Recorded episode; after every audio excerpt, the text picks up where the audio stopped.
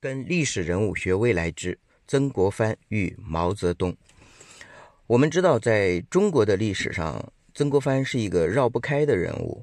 那当然，有人去贬低他，有人去表扬他，都有，这很正常。我们伟大的毛主席曾经说过：“五官尽人，独服曾文正。”那为什么会这样子呢？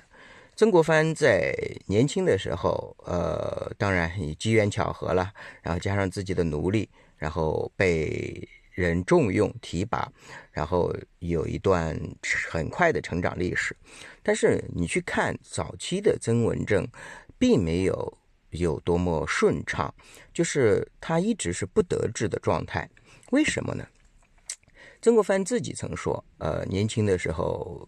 太狂妄了，然后性格太过于刚直，然后一直到去练兵、去组建湘军，但是依然不受重，依然是受到同僚的排挤，甚至是湖南乡绅和地方官员的呃制约。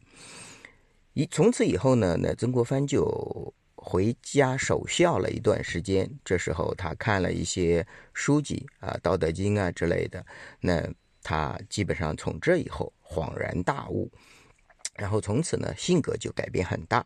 从此以后呢，他这个性格方面呢就开始不再狂傲，呃，我觉得他依然还是一个刚直的人，只是他把自己锻炼的外圆内方了。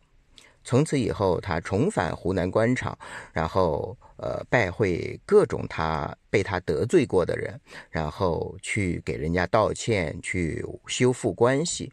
呃，从此以后，那地方官员逐步的看到，呃，曾国藩确实跟以前不一样了。然后呃，这样的情况下呢，整个湖南的官场也对他开始诚心的支持。湘军从此一天天的强大起来，呃，一直到后来曾国藩消灭了太平天国。那在这一个过程之中，我们回到我们的呃毛主席说的呃独服曾文正，那我们觉得在这一块儿，呃，我们的毛主席也曾经有一段时间呃消沉的时光，然后不受重用，受到排挤，然后。在这个过程之中，他也可以看到，其实呃，青年的毛主席也是性格非常刚直、刚毅，然后也呃会得罪一些身边的人。这对我们是有一些启发的。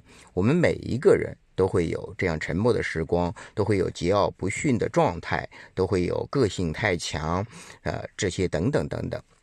那我们每一个人需要修炼，需要修炼。当我们读懂这些，我们去开始改变，我们学会沟通，然后我们学会站在别人的立场上考虑问题，那我们就会才能做更大的事业。人这一生，你要有能力，但是光有能力还是不行的，你还需要有情商、有智慧，然后有长远的眼光，从此我们才可以走得更远、更高。那这今天我们就是讲讲这两个历史人物身上我们能看到的、我们能学到的他们的闪光点、他们的伟大之处。